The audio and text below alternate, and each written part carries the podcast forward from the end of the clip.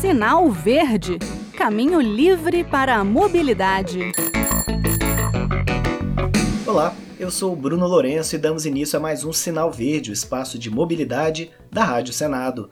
No programa de hoje vamos falar sobre as normas de circulação e conduta, sobre preferências e prioridade de passagem. O artigo 29 do Código Brasileiro de Trânsito é um daqueles emblemáticos. Ele traz as normas de circulação e conduta. É ali que está determinado que, ao contrário dos ingleses, a gente deve circular pela faixa da direita, e diz que a preferência no cruzamento deve ser de quem estiver na rodovia ou pista principal, e que em balões ou rotatórias a preferência é de quem já estiver nele ou então de quem vier pela direita, ou seja, você vai entrar no balão, se não tiver ninguém circulando por ele, você terá preferência em relação a alguém que vier da rua à sua esquerda, mas deve dar passagem caso alguém que esteja à sua direita também entre no balão. Outra coisa, se uma pista tem várias faixas no mesmo sentido, as da direita são asseguradas aos veículos mais lentos e as da esquerda para veículos de maior velocidade. A mais da esquerda, lembrando, seria apenas para as ultrapassagens. Ultrapassa e volta ali para a faixa mais da direita. Muitos têm dúvidas sobre as regras que se aplicam aos carros de bombeiros, polícia, fiscalização, autoridades. Olha, os veículos com batedores têm prioridade de passagem. Os batedores estão ali justamente para abrir caminho. Às vezes tem uma autoridade ali com o veículo batedor, tem realmente a prioridade de passagem. Já os veículos destinados a socorro de incêndio e salvamento, os de polícia, fiscalização, operação de trânsito e também as ambulâncias, além de prioridade no trânsito, gozam de livre circulação, estacionamento e parada. Mas atenção, apenas quando em serviço de urgência, de policiamento ostensivo ou de preservação da ordem pública. E como é que a gente sabe que eles estão nessa função? Que a gente tem que abrir passagem quando eles estiverem com as sirenes ligadas.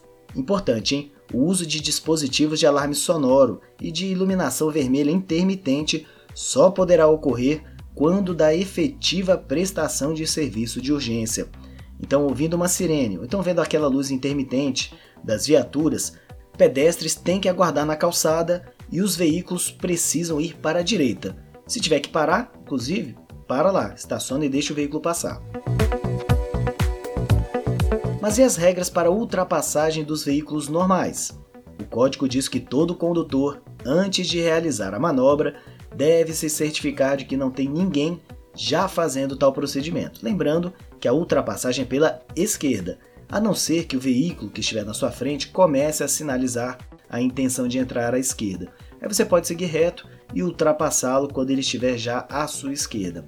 Outra coisa, é preciso dar seta e checar se a ultrapassagem será feita com segurança antes, durante e depois da manobra.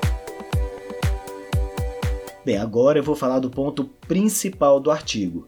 É o que diz que os veículos de maior porte serão sempre responsáveis pela segurança dos menores, os motorizados pelos não motorizados e juntos pela incolumidade dos pedestres. Esse é o espírito de cidadania, de civilidade que permeia todo o Código de Trânsito e que devia nortear todo mundo, principalmente aqueles por trás do volante ou do guidão de um veículo.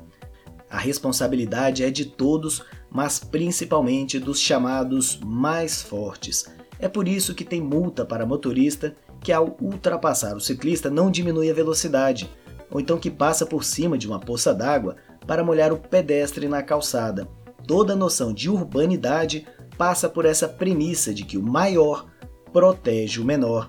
Daí a importância desse artigo 29 que eu queria trazer para vocês hoje no Sinal Verde. Bem, o Sinal Verde vai chegando ao fim. Gostou? Não gostou? Quer deixar uma sugestão? O nosso e-mail é radio@senado.leg.br e o WhatsApp da Rádio Senado é 61 986 11 9591. Mande sua mensagem para a gente.